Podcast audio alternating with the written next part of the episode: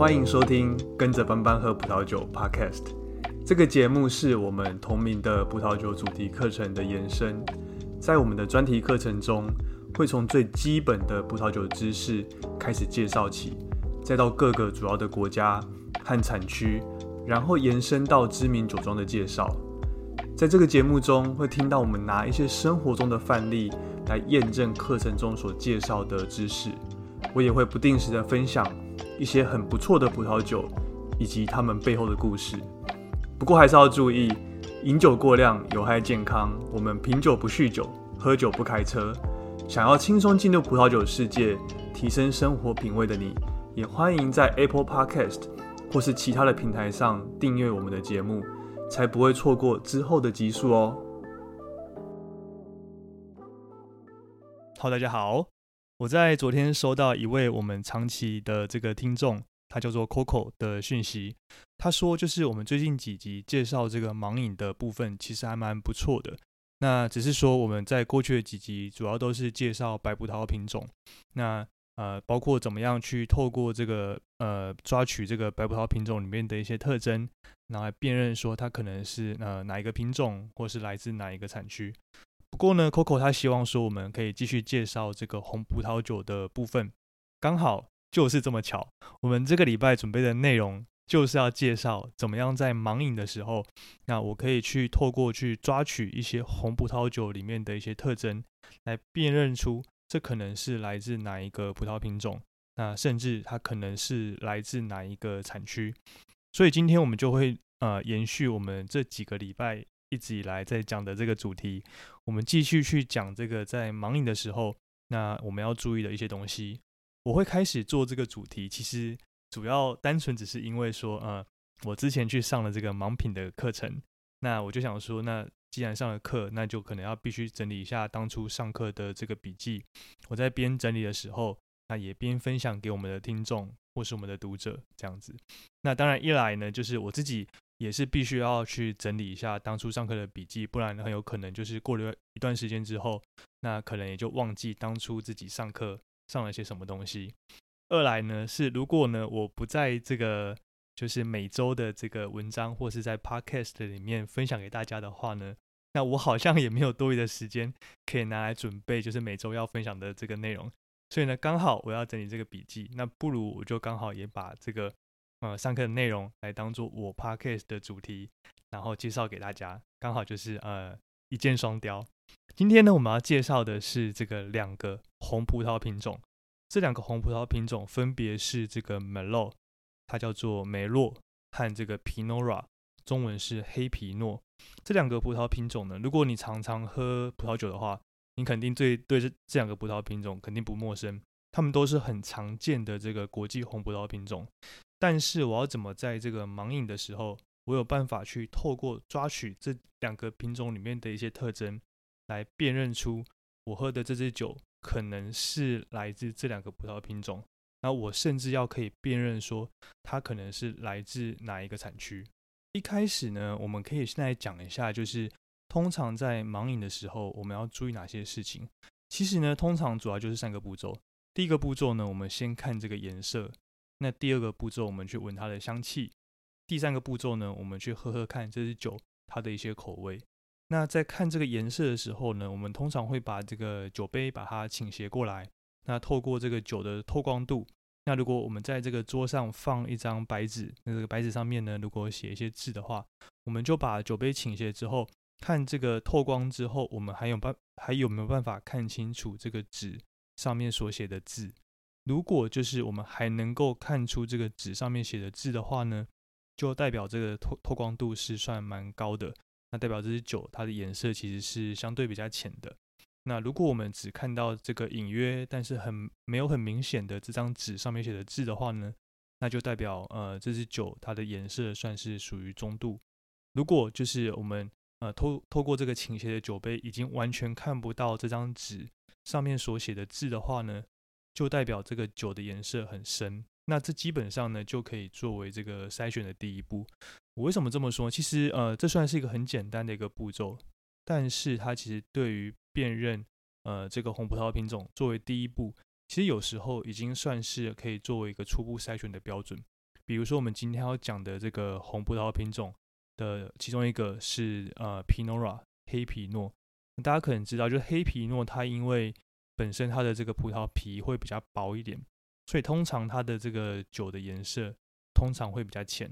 所以呢，透过这样呃把酒杯倾斜，然后看看这个呃这个呃这个酒的透光度，呃来辨认说这个酒它的颜色是深还是中等还是浅。如果发现这个酒色其实很浅的话呢，通常呃这就是一个送分题，就很有可能呃我们现在喝的这支酒，它可能是呃这个黑皮诺，但下一步可能就是辨认说这个黑皮诺它可能是来自哪一个产区。那在我们后今天后面的内容我们会稍微介绍到。好，那在盲品的时候看颜色是第一步，那第二步呢，通常就是去闻这支酒的香气。那闻香气呢，通常也是呃最重要的一个步骤。在闻香气的时候呢，这边最重要的其实就是有办法透过自己的气味，呃自己的语言，我说呃每个人自己本身所对于这个味道的认识的语言，来去描述我们所闻到的这个气味，而而不是就是可能如果我们呃。有些呃听众可能有上过这个 WC Level Two 或是 Level Three 的话，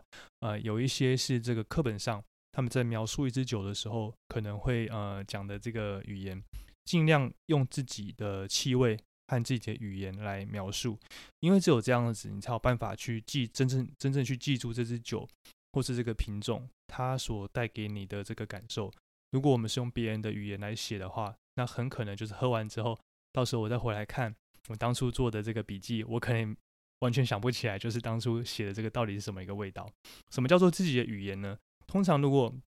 呃，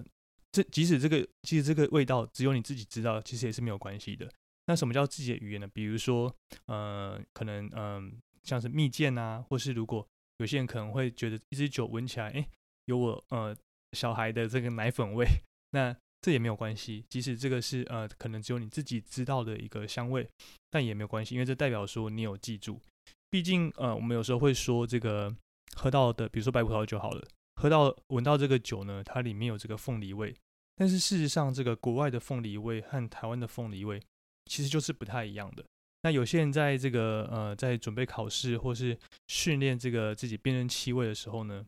有会准备这个闻香瓶，那其实。有时候这个闻闻香瓶里面的味道，闻起来就是和脑中的味道其实不太一样的，就很可能会造成一个问题，就是每个人在描述一支酒的时候所讲的的这个香味，其实是都不不太相同的。就算是这种很专业的这种人士，就算是在同一个比如说盲饮的比赛里面，或者同一个就是品酒会里面，即使大家都是这种专业的人士，大家在描述这个香气。这个味道的时候，其实也都是很多元的，所以这件事情本来就没有这个对错。这件事情最重要还是有办法用自己自自己的语言来描述，就是我们所闻到的这个香气。很多这个国外用的字眼，其实对台湾呃我们在喝葡萄酒的人来说，其实本身它的帮助其实是不太大的。那记住这个味道的时候呢，通常都还是要以自己最熟悉、有这个记忆点的味道为主，因为只有这样子。到时候你再回来看自己的品酒笔记的时候，你才有办法去回想起来当初自己所写下来、所记下来的那个味道，应该是在描述些什么，应该会是怎么样的一个味道。好，这是第二步。那第三步呢，就是呃所谓的口感，这支酒的口味。那比如说这支酒它酸不酸，这支酒它涩不涩，它喝起来跟闻起来味道是不是一样？因为通常我们的呃，鼻子会比舌头还要稍微灵敏一点点，但是呢，一些酒的这个酸跟涩，这些口感呢，是闻的时候闻闻不太出来的。一支酒的酸跟涩，它还是必须要透过味蕾自己去感觉、自己去尝试的。好，所以呃，透过这个颜色、香气和它喝起来的这个口感，我们就是透过这些这三个步骤，然后呢，把它记下来之后呢，用这些所呃。感受出来的这个对一支酒的感觉，来推测这支酒它的品种和它的产区是是是什么品种，或是来自哪一个产区。那基本上就是最初阶的这个的这个盲品所要做的一件事情。接下来我们来讲一下，就是美若这个葡萄品种。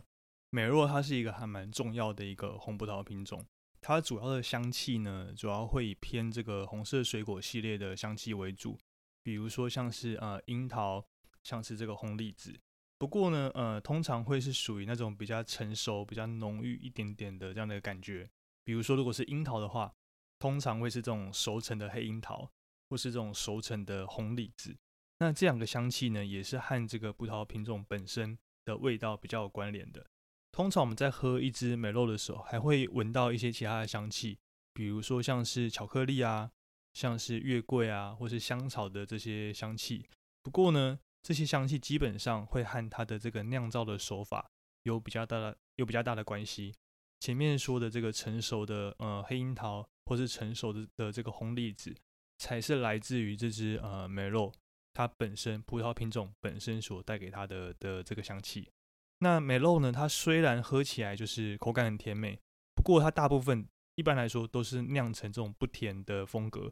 很多人会误以为就是呃梅洛它的单宁度不高。但是其实刚好相反，就是美露它单宁其实是非常丰富的，不然呢，其实呃这个葡萄品种会很难承受在橡木桶做长时间的陈年。那当然就是如果我们比起像是呃 Cabernet Sauvignon，那美露它的单宁的的感觉会相对比较柔顺一点点。不过呢，呃美露的酒体它还是非常饱满的，有些产区的这个美露甚至喝起来它其实是架构性是非常非常非常足够的。那美露呢？它的酸度其实大部分都是中等，它不算是特别酸。那不过当然依照这个生长的环境，还是会有些差别。如果是在比较冷凉一点点的环境，它的酸度通常会比较高一点点。如果呢是来自这个比较炎热的产区，那酸度就会稍微比较低一些。美洛它本身就是一个相对比较早早熟的一个葡萄品种，它的酒精度大约介于十三点五到十五度之间。一般呢。通常我们不太会喝到这种酒精度太低的美露。一般来说呢，美露我们都会去做橡木桶的陈年，我们很少会喝到就是没有过橡木桶的美露。因此，呃，这个是否有在红葡红葡萄酒里面喝到这个橡木桶它所给予的一些风格，通常也可以用来辨识说，呃，这个葡萄品种的一个还蛮主要的一个依据。在这个波尔多呢，在比较通常的做法。他会把这个 m e l o 和呃 Cabernet Sauvignon 或是和这个 Cabernet Franc 做这个混酿，在一些比较旧世界的产区，像是波尔多，那其实它 m e l o 在酿造的这个目的呢，一般其实是为了让这个酒可以比较早就把它喝掉。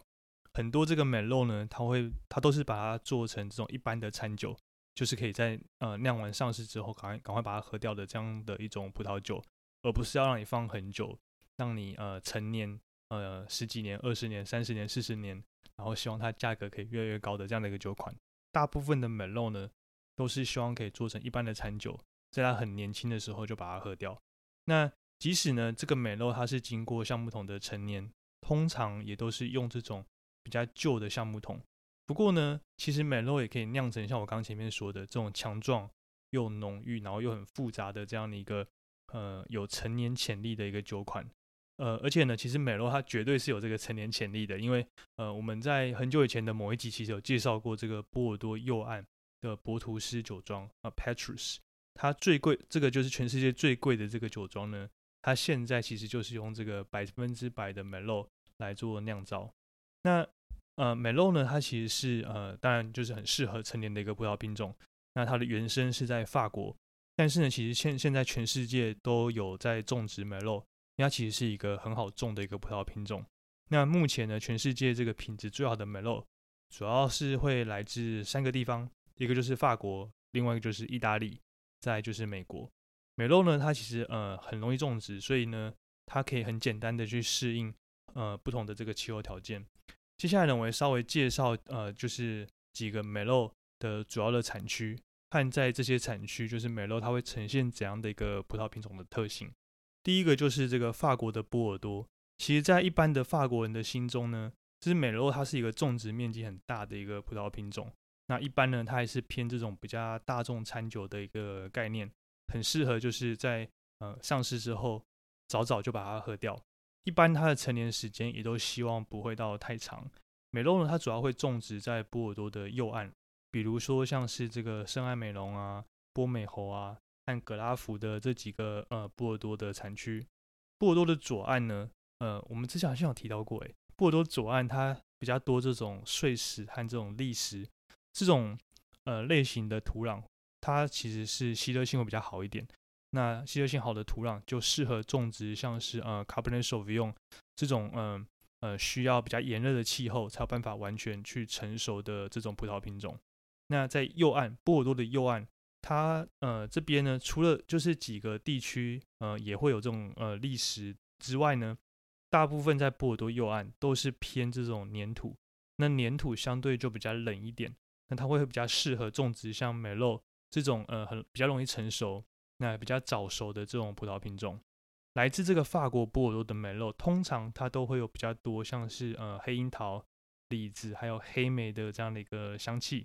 那因为这边的美洛它都会经过橡木桶的陈年，所以在酿造的时候就会给这边的美洛呃赋予一些像是香草啊、烟草、咖啡、巧克力还有杉木的这样的一个香味。那一般这个法尔多呃法国波尔多的梅洛通常。即使我是要酿成，就是比较适合早饮，就是赶快喝掉的这样一个酒款，那其实也都会大概会有五到七年的一个陈年的空间。那不过呢，顶级的这个美露真的是呃非常好的酒庄，最好的这个酿造手法，酿酒师他所酿出来的这个美露呢，可能可以陈年四十年以上，这样的一个这么长的一个陈年的空间。好，这是来自这个法国波尔多的美露，尤其是这个右岸的美露。另外呢，在法国。它的这个南部有个叫做隆格多克鲁西雍的这样的一个产区，它也有种美露，不过这边呃它的气候比较炎热一点点，那它通常是生产就是呃品质中等，那价格也比较亲民的这种美露的酒款。那相较于就是波尔多比起来呢，隆格多克这边它的美露比较不会有这个成年的空间，大约大概成年二到六年左右，就是要早早喝掉的那种酒款，那很适合在年轻的时候就赶快把它喝掉。在这个法国之外呢，另外一个 Merlot 很重要的一个产区，就是新世界的这个美国加州的 Napa Valley。在这个新世界产区呢，Napa Valley 肯定是这个 m e l o 的一个重要的代表性的产区。不过一般会认为这个 Napa Valley 它是一个气候相对比较炎热的一个地区。那只是呢，呃，不知道一般人可能不知道的是，在这个 Napa Napa Valley 呢，它其实跟这个太平洋之间其实隔了两个山脉。所以呢，它受到这个太平洋海风的影响，其实相对比较小的。所以这边其实气候相对比较炎热的。不过呢，另外会有一股冷风会从这个 Napa Valley 在南边的这个旧金山湾吹进来。所以呢，在这个 Napa Valley 它南部靠近这个呃圣帕布罗湾，也就是靠近旧金山湾这边的这个地区，相对这边的气候是比较冷凉一点点的。那很多这边的酒庄呢，它都不会去种这个 Cabernet Sauvignon 或是 Merlot，而是种像是这个 Pinot Noir 或是 Chardonnay 这样的一个葡萄品种。不过，如果我们越往北，越往这个内陆，那就会开始种这个 Cabernet Sauvignon 或是 m e l o 这样的一个葡萄品种。那在呃，不过呢，就是在这个内陆地区，它有时候也会有这种比较高海拔的这个地区，可以来种植这种呃比较适合冷凉气候的这种葡萄品种。那尽管就是在 Napa Valley 这边的气候，它的变化幅度其实是很大的。那所以酿出来的 m e l o 它的风格是可以很多样的。不过呢，在美国当地的一般的消费者，其实还是比较喜欢这种呃香气浓郁啊、口感肥美、酒体饱满的这样的一个风格。所以呢，就在这个美国或是在来自这个 Napa Valley 这边的这个产区的酒款呢，就比较不太会喝到像是这个波尔多，还带有一种。一点点这种梗味和涩味这样的一个风格，所以基本上在 Napa Valley 它这边，我们会喝到的梅肉它就是偏这个像是黑莓、黑李子这种比较偏这种黑色水果的味道。那呃，我们通常可以透过这样一个特征来辨认说这个梅洛在波尔多和美国加州的这个差别。那来自这个 Napa Valley 的梅洛它会有就是两两年到二十年这样一个这么长的一个。range 的一个成年的潜力，不过呢，一般美国人他其实比较没有耐心。那再贵的酒，我通常都是还是要适合可以马上把它喝掉。然后在美国呢，还有另外一个很重要的梅洛产区，它是这个华盛顿州的呃 Columbia Valley。一般认为就是在美国华盛顿州，它有这个最物超所值的这个梅洛。这边的地理位置它相对比较偏内陆一点，那靠近这种大陆性的气大陆大陆型的气候。那它的干燥，它环境非常的干燥。那来自这个华盛顿州的 Merlot，它通常会有像是黑莓啊、黑果酱，或是呃樱桃、李子、香草等等的这样的一个香味。虽然因为这边的纬度比较高，那是属于天生比较冷凉的这样一个气候，但是呢，它要因为这边够干燥，所以做出来的酒，它要酸度有酸度，要果香有果香。然后这边它的种植面积又非常的大，所以做做出来这个呃葡萄酒呢，它的这个平均成本会非常低。所以现在就是在美国华盛顿州这边，它已经除了加州之外，美国很重要的一个美肉的一个产区。美肉它这边还有一个很重要的产区呢，它是意大利。意大利的美肉它可以来自几个产区，包括这个比较冷凉的叫做这个特伦蒂诺和萨阿迪杰，那还有像是佛罗利。威尼斯、茱莉亚这样的一个这样的一个产区。那另外呢，呃，意大利的美肉它也可以来自像是比较炎热的，像是托斯卡尼的这个产区。那特伦呃特伦蒂诺和上上阿迪杰，还有弗留利、威利斯、朱利亚这几个产区呢，它是比较偏在意大利东北部的位置。那这边其实已经很接近像是奥地利。那所以这边它所酿出来的美肉呢，通常都是那种比较偏冷凉的一个风格，它的酒体会比较轻盈。那它的酸度会比较高。那这边呢，它不太会用这种太多的橡木桶，所以它的香气会比较偏红色水果啊、覆盆子、樱桃、李子这样的一个风格。那它的酸度通常也会比较高一点，很适合去搭配像是意大利菜这种当地的料理。另外呢，像是这个托斯卡尼，那这边则是相对比较呃中等温暖一点的气候。所以呢，在这边这个美肉，它通常会跟呃像是 Cabernet Sauvignon 或是像呃 Sangiovese 一起去做混酿。这边呃在托斯卡尼这边所产的梅洛，它通常会有两到七年的一个陈年的空间。如果它这边的酸度比较高一点的话呢，陈年的空间可以再拉得长一点点。但是但是它通常不会做出像波尔多那样可以陈年就是四十年以上这样的一个酒款。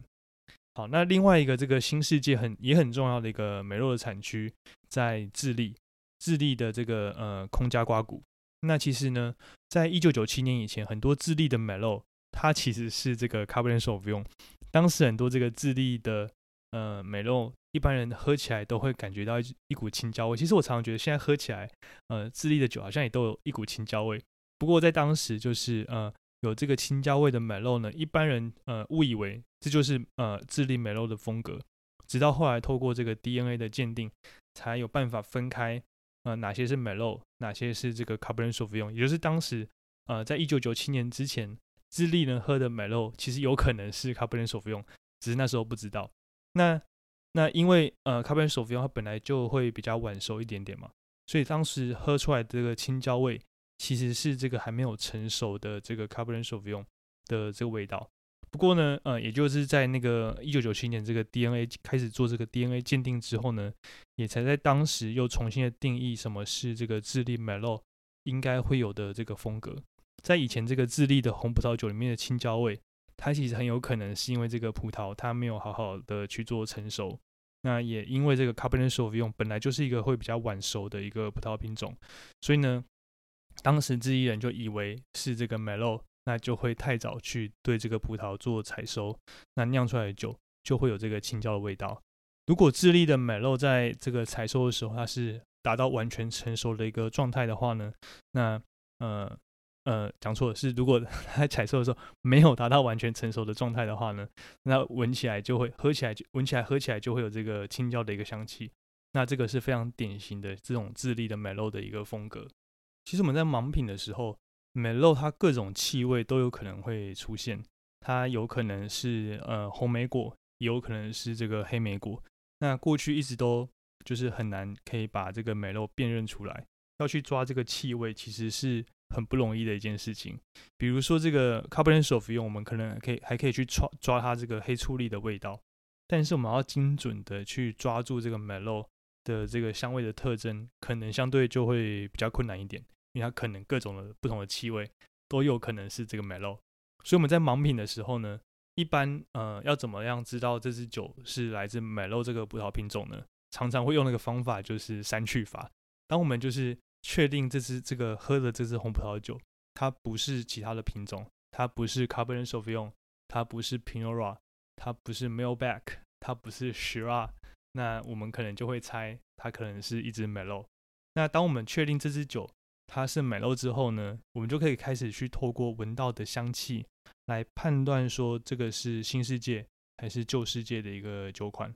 如果我们今天闻到就是抓到多一点点这种黑莓、黑李子这种偏黑色水果的味道的话呢，我们可能就会猜它是来自这个美国的加州。那除非是呃像是比较呃冷凉一点的，像是 Sonoma Sonoma County 啊，或是华盛顿州这种比较冷凉的产区，不然我们可能就会猜它是来自美国加州 Napa 的 m e l o。那如果我们今天喝起来，不，我们今天闻起来呢，它是比较偏向是红色莓果的味道的话，那就很有可能是来自像是法国波尔多。那如果它的酸度再高一点的话，那它很有可能是来自这个意大利。那口感上呢？呃，如果它比较圆润的话，通常都会偏向新世界；那比较有架构的话，都会偏向是这个旧世界。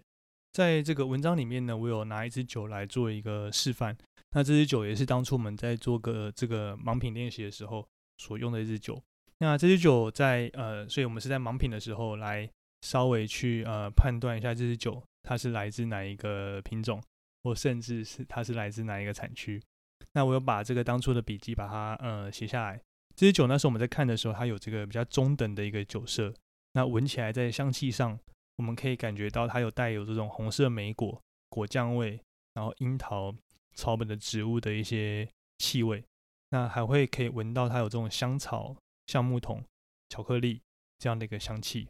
那闻起来它的酒精感其实也蛮重的。那喝起来它的这个酸度中等，那单宁也是中上。不过它的酒体很饱满，然后喝起来有很明显的这种木质的调性，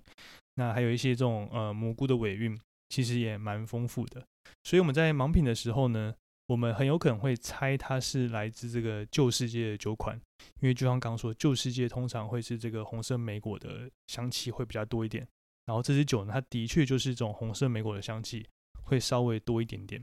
不过呢，如果我们仔细去感受它的口感的话呢，那它还是酿成这种这支酒，它还是酿成这种比较饱满，然后酸度比较低这样的一个风格。所以呢，我们就可能可以猜说它是来自这个气候比较冷凉一点的这种新世界的产区。然后这支酒它确实，它就是来自这个加州的 Sonoma County，然后来自一个酒庄，它叫做 Rolling Strong Vineyard。那它的二零一六年的这个梅洛的酒款。那 Sonoma County 呢，它其实就是属于一个比较冷凉的一个区域。那所以呢，它也让这支酒。它的香气是以这种红色莓果来主导，红色莓果的香味会比较明显一点。那说实话，当初我在猜的时候呢，呃，就是因为我闻到，主要是闻到这个红色莓果的香气，所以那时候是把它猜是旧世界的这个酒，所以我是猜错的。不过呢，现在回想起来，嗯，呃，如果当时有去注意到它的酒体其实相对比较饱满，然后它的酸度其实没有那么明显，然后它整个口感是比较圆润的话呢。呃，因为这样的特征，所以我可能会猜它是来自新世界，但是来自是比较冷凉产区的一个新世界，才造就它这种以红色莓果主导，但是呢酒体呃喝起来的感觉还是比较圆润饱满的这样的一个风格。下一个葡萄品种我要讲的是这个 Pinora。那 Pinora 呢，通常在辨认它的时候，第一个可以用来判断的，基本上就是这个酒的颜色。旧世界的这个 Pinora 通常颜色它都会比较浅一点点，不过到了新世界可能就不太一定了。那在香气的部分呢，呃，Pinora 它通常都有这种很典型的红色水果的这种香气。那比如说我们可能会闻到像是樱桃啊、覆盆子、红莓这样的一个味道。那另外呢，像是蘑菇这样的香味，它很少会在年轻的 Pinora 上面会出现。那当然我们可能还会闻到像是香草。的这种风味，那它通常都是透过橡木桶这种酿酒的手法，然后把它添加到酒里面进去的。Pinora 呢，它通常它的这个酒体和单宁通常都不会到太高。那它因为是种在这种比较冷凉的区域，所以它的酸度不论是这个新旧世界，基本上它的酸度都不会太低。那 Pinora 的酒精浓度也一般也是介于大概十一点五到十三点五之间，不会像是呃超通常比较少会看到呃，Pinora 的酒精浓度超过十三点五，然后达到非常高的这个酒精浓度。一般来说呢，这个 Pinot Noir 它都会做成这种比较不甜的酒款。那它的风格从比较酒体轻盈到比较中等的酒体，其实都有可能。那一般呢，它会比较短暂的在这橡木桶里面做陈年。不过呢，Pinot Noir 它通常比较不会在橡木桶里面陈年太久，可能也就是怕这个橡木桶给它的味道，然后主导了它整个酒的这个风格。那原本它葡萄品种本身的原生的风格，可能就会被橡木桶把它盖过去。那如果是这种品质很好，那比如说像是来自这个勃艮第特级园的 pinora 那可能可以在酒窖里面陈年非常非常久的一段时间。所以呢，这个 pinora 它也是一一个适合陈年的一个葡萄品种之一。，pinora 它也是原生于法国，它的特性就是它的皮比较薄一点，所以它的单宁通常不会到太高。不过酸度倒是呃常常都是比较高的，然后目前品质比较好的这个 Pinot Noir 比较多都是种在这个比较冷凉的产区，比如说像是这个法国的勃艮第、德国或是美国的 Sonoma County，或是像是美国的奥勒冈州，然后呢或是像是南岛的呃这个澳洲或是纽西兰，所以接下来也稍微分别介绍一下几个呃 Pinot Noir 它最主要的几个产区。那还有他们的这个品种的特色。第一个大家最熟知的，当然就是这个法国的勃艮第。如果是来自这个呃勃艮第 （Burgundy） 的特级园的 Pinot Noir 的话呢，通常它的都是呃香气很浓郁，然后呢生命力很丰富，它果香也很丰富，然后结构会相对很完整。不过呢，这个是来自呃 Burgundy 特级园的这个 Pinot Noir。一般的地块的 Pinot Noir 呢，通常其实还是水水的啦。好，那特级园的 Pinot 它通常可以成年就是十五年以上，或是更长的一段时间。那不过呢，一般的 Pinot 它通常一般我说来自勃艮第哦，呃，特级园以外的，通常它的呃架构就比较不会那么的明显，所以它成年的潜力也就比较不会那么长。那通常就是四到八年的时间，可能是呃一只呃 Burgundy 的 Pinot 它成年的一个极限了。那勃艮第的 Pinot 价格其实现在都上涨了非常多。以前我们喝的这个特级园，然后可能它的价格跟现在的这个 b u r g o n 呃地区级的价格可能是差不多的。好，那在法国呢，另外一个呃 Pinot 呃很重要的一个产区呢是这个法国的香槟产区。不过香槟产区这边它虽然也种 Pinot，那这边的 Pinot 一般会和这个 s h a d o w n a y 或是像呃和这个 Pinot m o n i e 一起去做混酿，然后把它们酿成香槟。那那香槟之后呢，通常会有像是草莓啊、桃子、柑橘，或是像烤吐司、酵母这样的一个典型的香槟产区所产的气泡酒所产的的这个香槟的这样的一个风味。旧世界之外呢，美国加州的 Sonoma County 也是这个 Pinot Noir 的一个很重要的一个产区。Pinot Noir 它通常都是生长在这个比较冷凉的这个区域，比如说像是 Sonoma County，或是像是 Caneros，。Ocean River Valley 啊，或是像是 Santa Barbara Counties，或是其他像是这个中部海岸 Central Coast，或是像安德森谷 Anderson Valley 这边，他们呢这些地区也都是适合种植这个 Pinot Noir 的这个产区。这几个地区呢，它都是因为受到海风和洋流的影响，那它是这个 Napa Valley 相对比较冷凉一点点的这个区域，所以呢，它产出来这个 Pinot Noir。也呃，通通常会带有比较饱满的酒体，那酒精度也比较高一点。它的这个水果的香气很丰富，那通常还会带有一些这种皮革啊、湿掉的叶子的这种森林的香气。这边呃呃，加州 Sonoma County 这边所产的 Pinot Noir，它通常可以成年大约是二到八年左右的一个时间。美国这边其实还有一个很重要的 Pinot Noir 的产区，它是这个奥勒冈州。那其中又以这个威勒麦谷这个产区。呃，最为出名，呃，就是在美国的奥勒冈州这边呢，它的这个气候比较冷凉，所以呢，这边被美国视为是这个新世界的 Burgundy。那威勒麦谷这边呢，它的纬度和气候，它都和这个勃艮第 Burgundy 非常的类似，所以这边酿出来的这个 Pinot 它的通常是这个有中等的单宁还有酸度，那它红色水果的香气，然后带有一些这种大地的香气。还有一些像是 savory 啊，比较新香料的口感，也都是呃来自呃 Oregon 这边的 p i n o r a 的一个特征。这边呢，它的 p i n o r a 通常可以成年大概是三到八年左右。好，另外呢，在南岛这边，呃，如果来到澳洲的话，也有几个就是呃